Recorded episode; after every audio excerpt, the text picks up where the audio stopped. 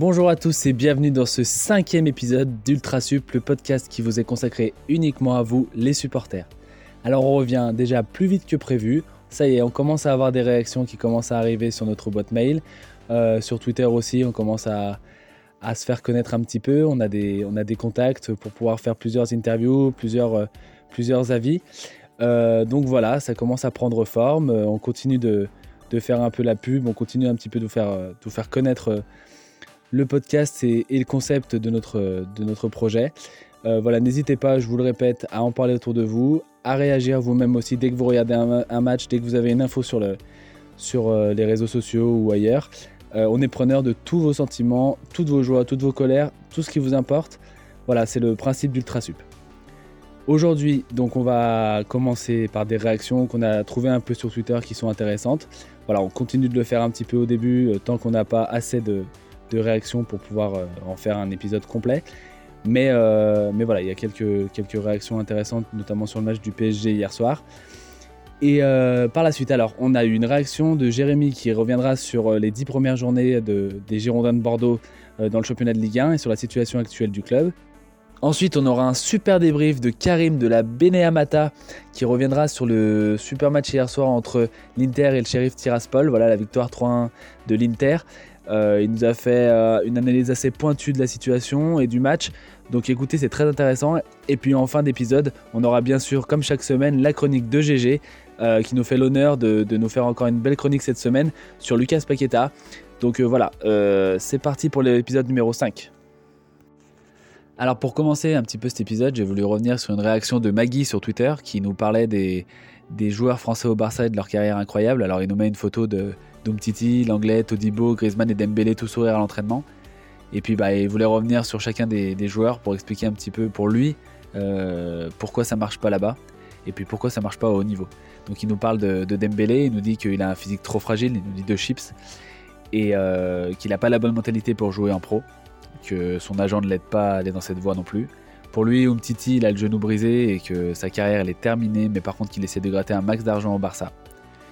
Euh, n'hésitez pas à réagir, à venir dire ce que vous en pensez, euh, soit sur son compte Twitter, soit à réagir euh, par des messages audio chez nous. On n'hésitera pas à le relayer, je pense qu'il sera content. ensuite, il nous parle de, l'anglais qui a une mentalité bien trop fragile lui aussi et que pour le haut niveau ça, de, de, Barcelone, ça devrait pas le faire.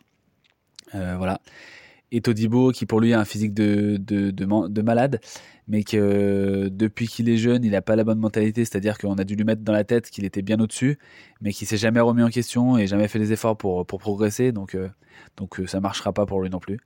Et puis il parle pas de Griezmann, mais à mon avis il doit pas en penser moins. Et euh, en ce qui concerne le passé, il nous parle de Jérémy Mathieu, il nous dit que pour lui il était bien meilleur que Piqué à l'époque, mais que Piqué se cachait derrière c'est toujours caché derrière les autres joueurs pour, euh, pour cacher ses erreurs. Euh, donc voilà. Et donc deux autres euh, commentaires que j'ai que j'ai retenu hier soir sur Twitter par rapport au match du, PSG face à Leipzig. Donc beaucoup de, critiques envers Pochettino sur, sur cette technique inexistante. J'en ai une de MNM Saint-Germain qui, de Saint-Germain qui dit évidemment que le salut de ce déséquilibre collectif passera par un changement de tactique. Mais comme Pochettino fait tout avec 6 ans de retard, Verratti en 9,5, Messi qui colle la ligne, les remplacements pas avant la 80e minute, on verra peut-être le changement de tactique en 2022. Voilà, donc il répondait à une déclaration de Marquinhos euh, hier soir après le match qui disait le changement de tactique nous a permis d'avoir plus de sécurité derrière. Et euh, j'en ai un qui du coup répond aussi un petit peu à cette euh, déclaration de Marquinhos. C'est Max Lezo qui dit il faut tout de même lui laisser le mérite à Pochettino. À défaut d'avoir imposé sa tactique, de s'être adapté à l'adversaire en passant à 3 derrière avec Danilo. Au moment du changement de dispositif, ça faisait 2-1 pour les Allemands, donc pour lui, coaching payant. Ensuite, donc on continue avec les réactions. Cette fois, une réaction audio qui nous est arrivée de Jérémy, qui a voulu revenir sur le début de saison de Bordeaux, euh, savoir si, après les 10 premières journées, son bilan, euh, savoir s'il continue de faire confiance à Gérard Lopez. Et un petit peu, donc euh, Jérémy, c'est un scout amateur, donc c'est-à-dire qu'il il regarde un petit peu les, pépites qu'il peut y avoir dans les, dans les championnats étrangers ou ailleurs. Euh, voilà, ça, ça se fait de plus en plus maintenant dans le foot. Donc il a deux trois joueurs à proposer à Bordeaux, euh, même un peu plus, je crois. Voilà, on l'écoute. Salut. Bon, les dix premières journées, on va dire que ça a été difficile, extrêmement difficile, parce qu'on fait qu'une seule victoire en 10 matchs. c'est vraiment compliqué quoi ce début de saison. Je m'attendais pas à ça. Je pensais que l'équipe allait faire mieux, vu les nombres de recrues qu'il y a eu dans ce club, vu les qualités de joueurs qu'il y a dans cet effectif. Donc c'est vraiment compliqué quoi. Et là on va dire que pour que le club avance, il faudrait peut-être euh, faudrait peut-être un électrochoc par exemple. Soit euh, par exemple je pensais virer le Petkovic, prendre quelqu'un d'autre. Je pense peut-être ça la solution parce que je trouve que l'entraîneur actuel fait beaucoup d'erreurs. On voit qu'il est calme, il ne gueule pas, il ne réagit pas. Je sais pas, il est. Je sais pas, c'est l'impression que j'ai. Après, oui, je, continue à faire confiance à Gérard Lopez quand même. Il vient d'arriver. On voit qu'il fait beaucoup de choses pour le club. On voit qu'il a envie de racheter le stade, plus le centre du Hayan. Donc, c'est plutôt bonne chose pour nous. On voit qu'il a envie de s'investir à fond. Ça, je trouve ça super parce que c'est vrai qu'à l'époque, euh, j'ai pas ressenti ça envers des, d'autres, des anciens, nos anciens dirigeants, nos anciens proprios qui faisaient tout pour le club. Donc là, pour une première, c'est vraiment, c'est vraiment cool et génial de sa part, franchement. Puis je continue à leur faire confiance, bien évidemment. Parce que avant tout, on est les Girondins de Bordeaux. Il faut, et avant tout, aller de l'avant. Pour le futur des Girondins, j'ai repéré trois joueurs de Nîmes. Andrés Koubas, Niklas Eliasson et Zini Ferrat. Ce sont vraiment trois joueurs très intéressants du côté de Nîmes. Ils ont fait la semaine dernière une bonne saison malgré la descente de leur club. Et ils sont surtout très abordables financièrement. Ensuite, j'ai repéré euh, deux jeunes joueurs qui jouent à la SEC Mimosa, qui sont vraiment très prometteurs. C'est Omar Diakité et Serge Zézé. Sont vraiment deux très bons jeunes. Ils ont un bel avenir devant eux et très abordable financièrement aussi.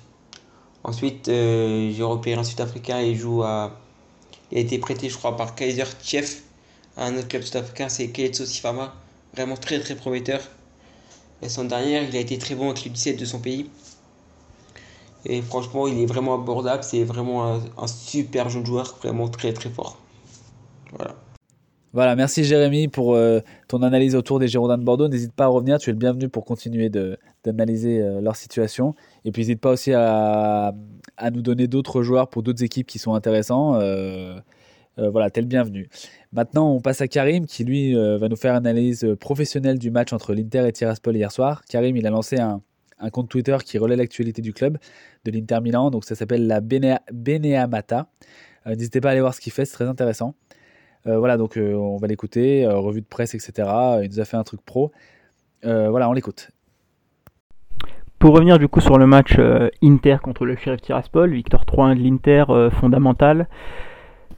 Eh bien, ce que nous avait promis Inzaghi en conférence de presse d'avant-match, il l'a tenu sur le terrain. Une équipe concernée mentalement, solide mentalement, quelques, quelques problèmes tactiquement sur des transitions du shérif qui auraient pu faire un peu plus mal. Mais voilà, le résultat est là, la manière aussi est là. Offensivement, on a fait une très belle production offensive, euh, beaucoup d'occasions. La, finition reste encore à revoir comme euh, sur ces derniers matchs, mais voilà, c'est très positif. On a vu des joueurs très concernés, notamment Dzeko, Lautaro et, Alexis Sanchez, euh, pour citer les attaquants, qui lors de perte de balle sont allés rechercher le ballon dans leur propre surface. Ils sont revenus dans leur surface pour effectuer cette récupération. Voilà, on, a senti un groupe concerné. Euh, les joueurs euh, l'ont dit après la Lazio, ils n'ont pas du tout aimé le match. Inzaghi n'a pas aimé le match. Et cette colère, ils s'en ont servi euh, à bon emploi pour gagner contre le Sheriff Tiraspol qui avait gagné contre le Shakhtar et le Real Madrid. Donc voilà, l'objectif de ce soir est atteint.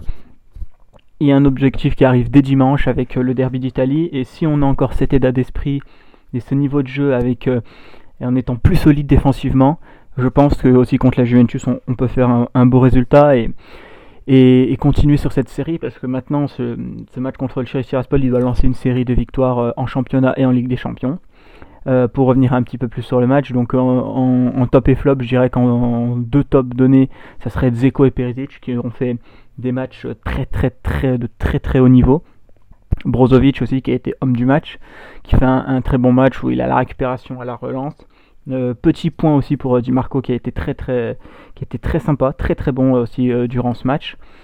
En flop, je mettrais Dumfries, qui a fait un match assez, caractérisé par du déchet.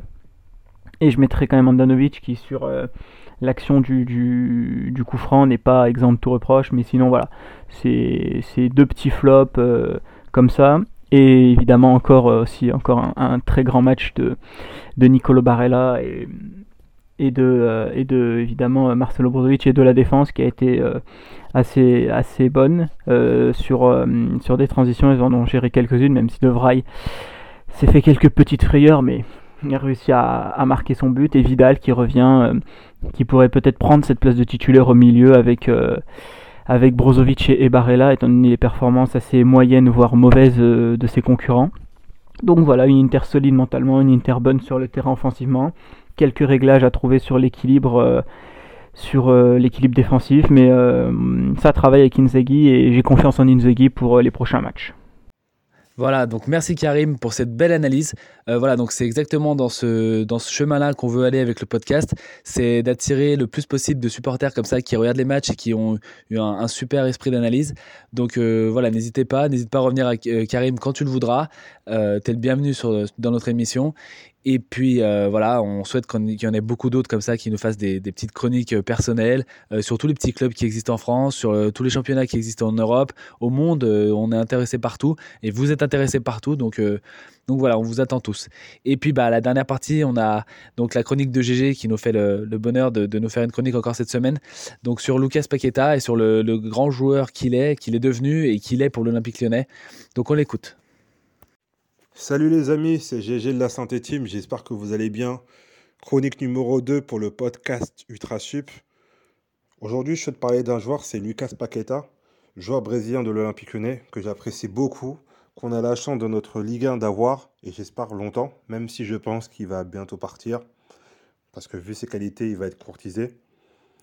Et voilà, je souhaite le mettre en avant sur ce podcast.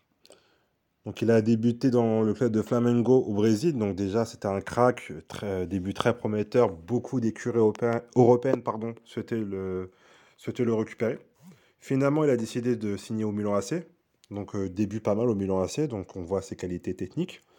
Malheureusement, son passage au Milan AC va être assez mitigé parce qu'il a une baisse de régime. Ensuite, il s'adapte pas forcément au poste qu'on lui accorde. Et moi, pour moi, le fait aussi qu'il ait euh, eu trois entraîneurs différents, ça ne l'a pas facilité dans son adaptation au Milan AC.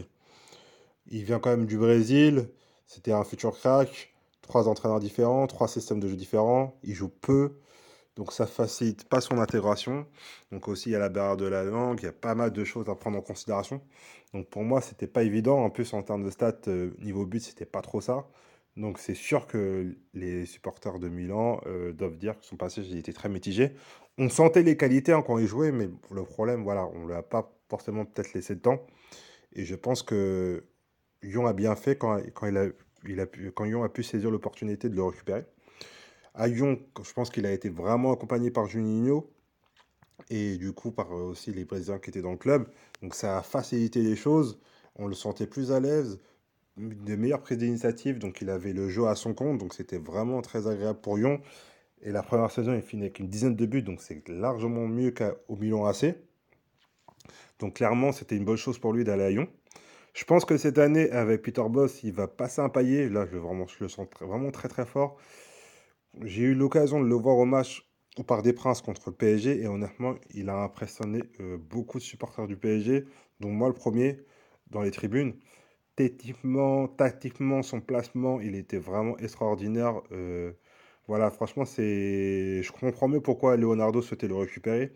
Et il avait clairement sa place dans, dans, l'équipe du PSG. Honnêtement, euh, c'était vraiment du haut niveau. Euh, Lyon, ce moment-là, nous avait posé beaucoup de problèmes, mais lui, Paqueta, il a vraiment été énormissime.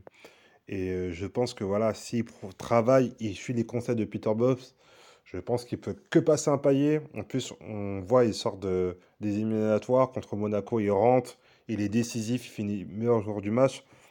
Que dire, franchement, c'est un grand joueur. Un, joueur qui peut devenir encore un très grand joueur, mais non, à lui de, à bosser. Je pense que voilà, il, a les qualités pour. En tout cas, voilà, je souhaitais le mettre en avant et on a la chance en Ligue 1 de l'avoir. Voilà les amis, si vous souhaitez, vous pouvez euh, euh, faire des commentaires sur le podcast UltraSup, donc n'hésitez pas à me répondre ou si vous voulez parler d'autres sujets. N'hésitez pas à aller dans nos réseaux de la Santé Team, donc on est un collectif sur YouTube ou sur euh, Twitter, donc n'hésitez pas à changer, on fait des lives et voilà, donc c'est chaque semaine je ferai une chronique. Allez les amis, je vous souhaite une bonne journée, à très bientôt. Merci encore GG pour cette chronique. Voilà, n'hésitez pas à lui répondre dans notre émission, donc en nous envoyant un message audio ou même sur leur réseau à eux, la Team. Voilà, vous pouvez aller lui répondre, vous pouvez aller leur parler, vous pouvez aller voir tout ce qu'ils font. Voilà, n'hésitez pas, c'est très intéressant. Et euh, vous-même, n'hésitez pas à en faire des chroniques. Donc voilà, on, vous attend. Euh, je continue de le répéter. Mais euh, le principe et le but, c'est que ça marche. Donc voilà, merci. C'était le cinquième épisode d'Ultrasup. On revient très bientôt, le plus vite possible, dès qu'on a des réactions. On vous souhaite une bonne journée, une bonne soirée et à très vite.